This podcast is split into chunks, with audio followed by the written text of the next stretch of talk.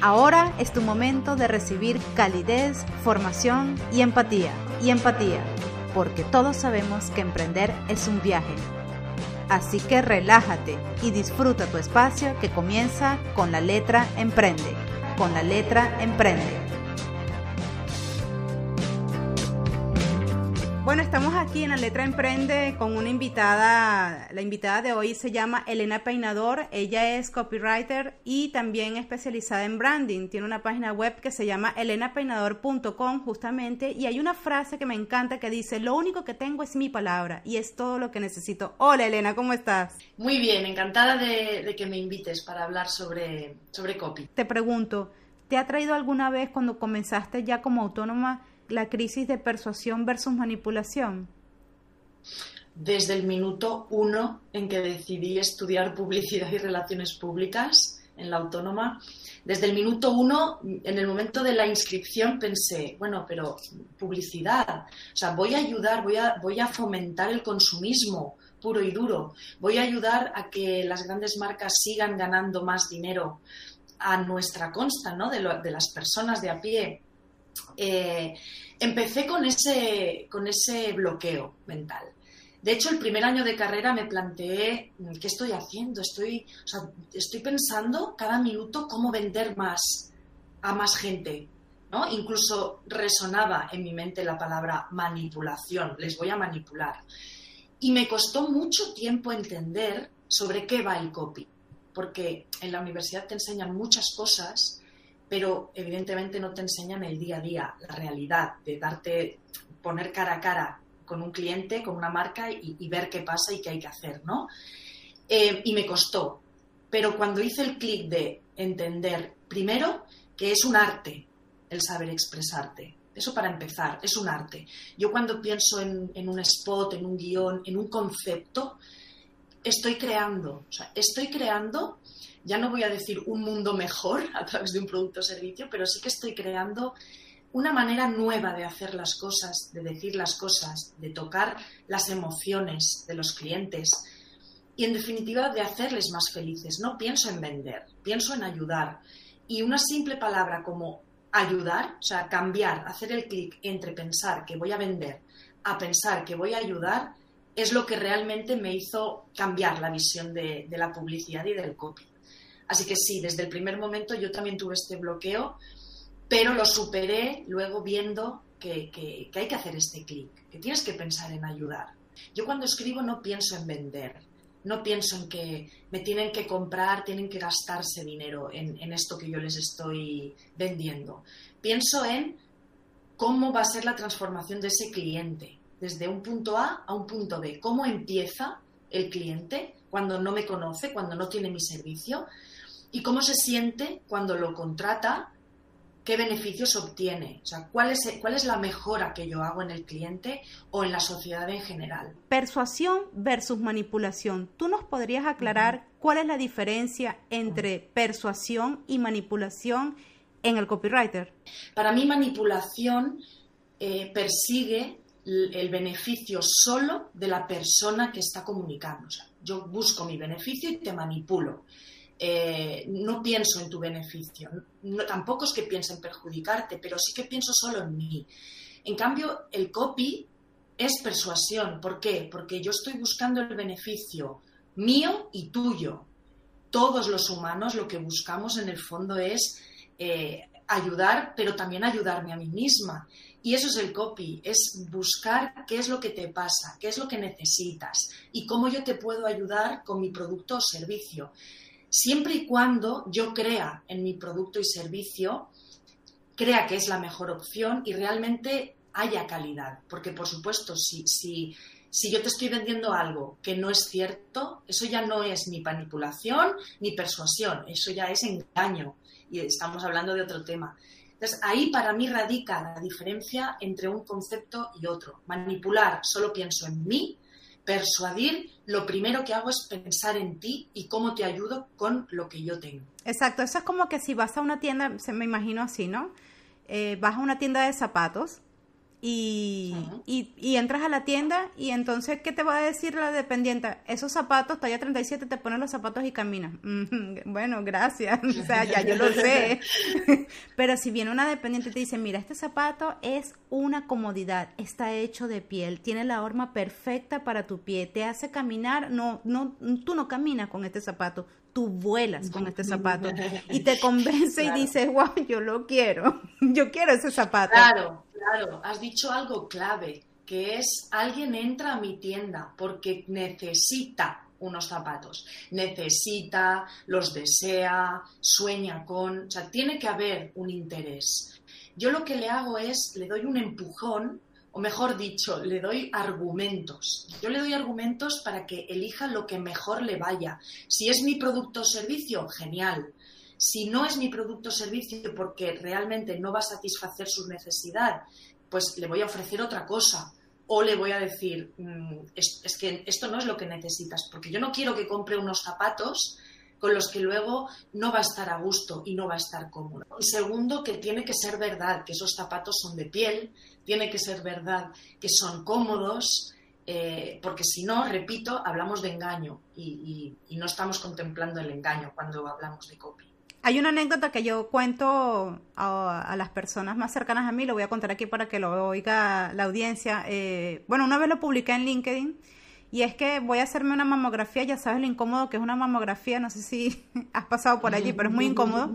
Y entonces estoy así en plena examen, ¿no? Con aquella plancha bajando y la enfermera, para que yo me entre, para pensar en otra cosa, me dice, oye, ¿y tú qué haces? ¿Tú qué estudias? Yo le digo, yo estudio marketing. Y va bajando la plancha, bajando la plancha y me dice, ah, tú estudias marketing. Y ¡pau! aplasta y dice, usted, tú estás estudiando para engañar a las personas. Rágata. Y así con la plancha toda, ¿no? Y digo, Dios. Planchazo, planchazo total, duele más eso que la prueba en sí. Entonces dije, mira el concepto de una señora mayor que tiene el concepto de que el marketing o el copy pues engaña. Y claro, no es que engañe, es que es tan sencillo como yo no puedo hablar de un producto, primero que yo soy la que lo conozco y sé el beneficio que te puede dar. Por supuesto te lo voy a vender, pero te tengo que convencer, o sea, te tengo que persuadir de que este es el producto que a, mí, que a ti mejor te va. Si eres ético, incluso puedes recomendar, como dices tú, otro producto que satisfaga mejor esa necesidad. No necesariamente tiene que ser el tuyo. Entonces, eh, hay una gran diferencia entre persuasión y manipulación. Hay otro punto también que me gustaría compartir contigo que es, con el copy hay que tener cuidado de no magnificar, digamos, aquel producto que vamos, es un copy tan maravilloso que cuando llegas al producto o al servicio dices, vale, es verdad que es bueno, pero no es lo que me dice el copy. Y es el arma de doble filo y por eso la gente tiende a, no, el copy me engañó. De las falsas promesas, yo diría. Eh, yo, hay algo que no soporto en el copy, que son las falsas, promesas, las falsas promesas, el prometer que esto te va a cambiar la vida. Vamos a ver ningún producto o servicio te va a cambiar la vida de la noche a la mañana, ¿no? Hay muchos pasos intermedios, pero sí que pueden ser semillas o mm, detonadores de un cambio de hábitos, de un cambio de incluso de físico, de, dependiendo del sector. Entonces hay que vigilar con el tema de las falsas promesas. Eso por un lado. Y por otro lado, lo que comentabas de marketing, de las falsas creencias de que el marketing es engañoso, el problema es que venimos de una cultura en la, en la que hay mucho victimismo y en la que falta autoestima.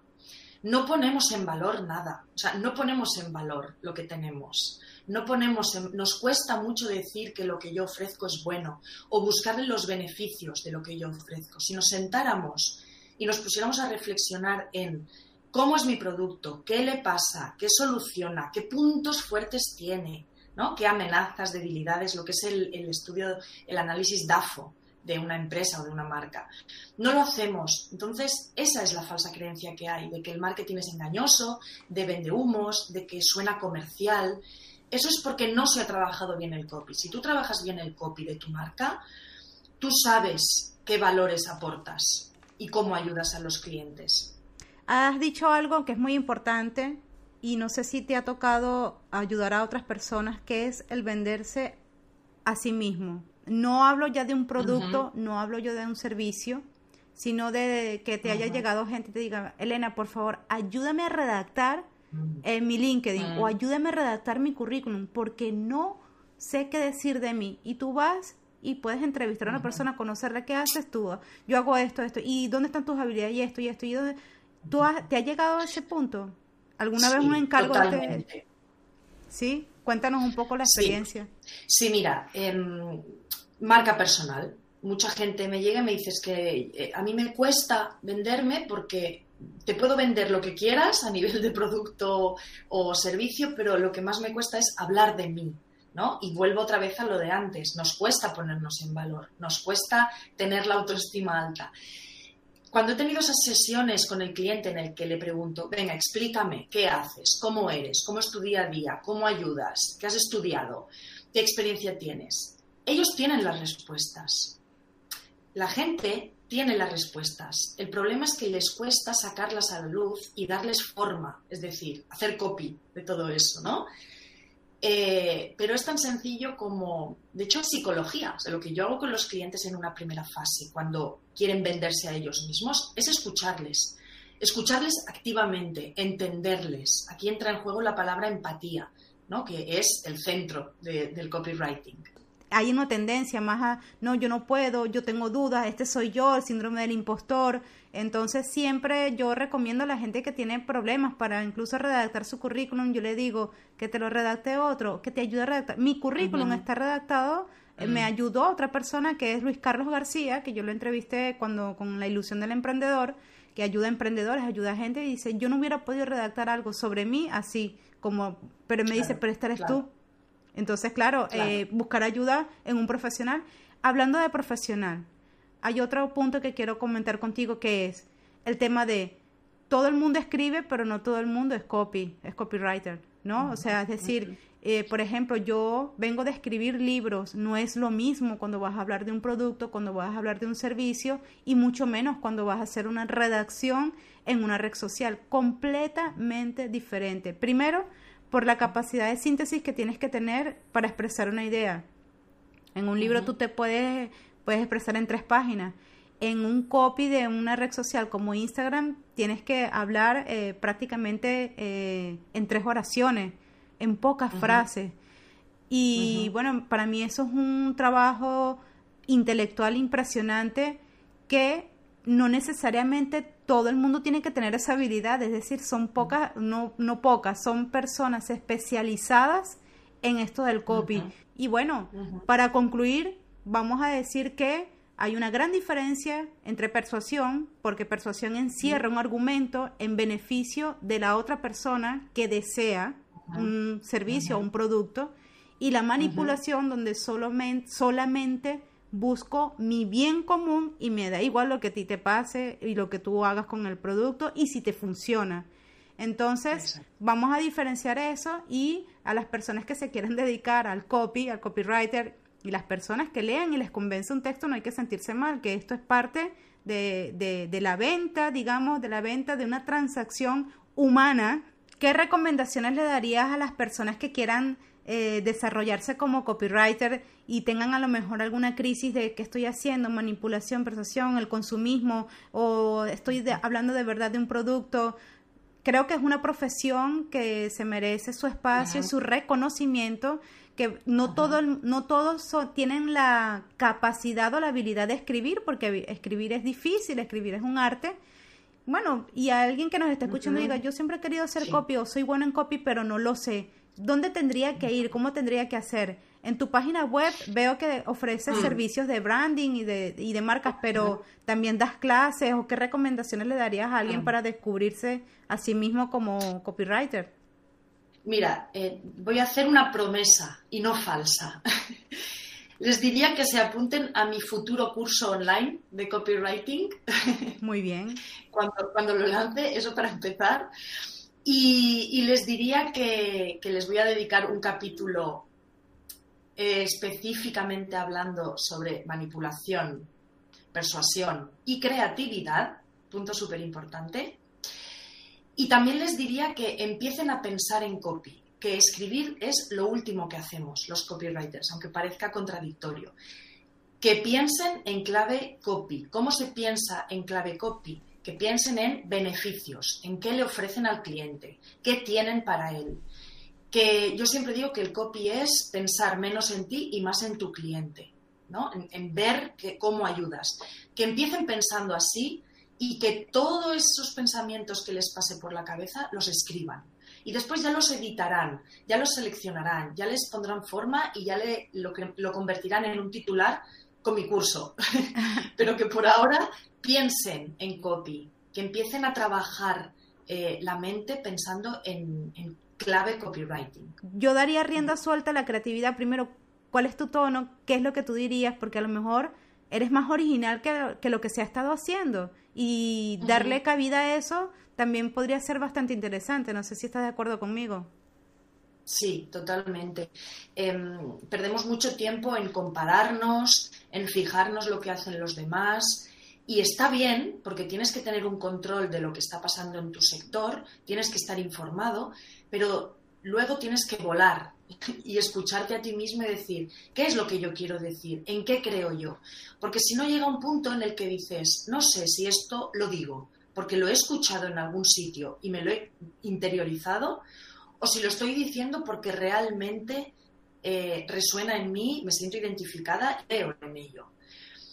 Es muy difícil, ¿no? Saber de dónde me viene esta idea o de dónde me viene ahora esta, este pensamiento. Bueno, pues hay que leer, pero yo digo que no hay que dejar que te infoxiquen con demasiada información, ¿no? Hay que dedicar un rato a la semana de leer y de informarte y de estar actualizado en tu sector pero hay que dedicar el doble de tiempo en hoja en blanco y escribir todos mis pensamientos, mis creencias, lo que yo opino.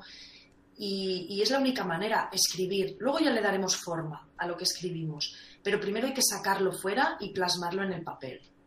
De acuerdo. Bueno, muchas gracias Elena por estar aquí. Ella es Elena Peinador, su página web es elenapeinador.com y ella es copywriter y además es una buena profesora, y es una buena amiga, tiene mucha empatía, ella no hace promesas falsas. Quiero acabar este podcast eh, diciendo algo que me, que me gusta mucho también de su página web, que dice, la clave está en encontrar lo que quieres decir y la forma en que quieres decirlo para escribir con puntería al corazón de tu cliente. Así es. Qué bonito. Gracias, Elena. Muchas gracias por estar aquí. Espero que no sea el último podcast. Y ya, bueno, eh, me despido de toda esta gente maravillosa de La Letra Emprende. Y esto ha sido todo por hoy en La Letra Emprende. No te olvides suscribirte y seguirme en las redes sociales.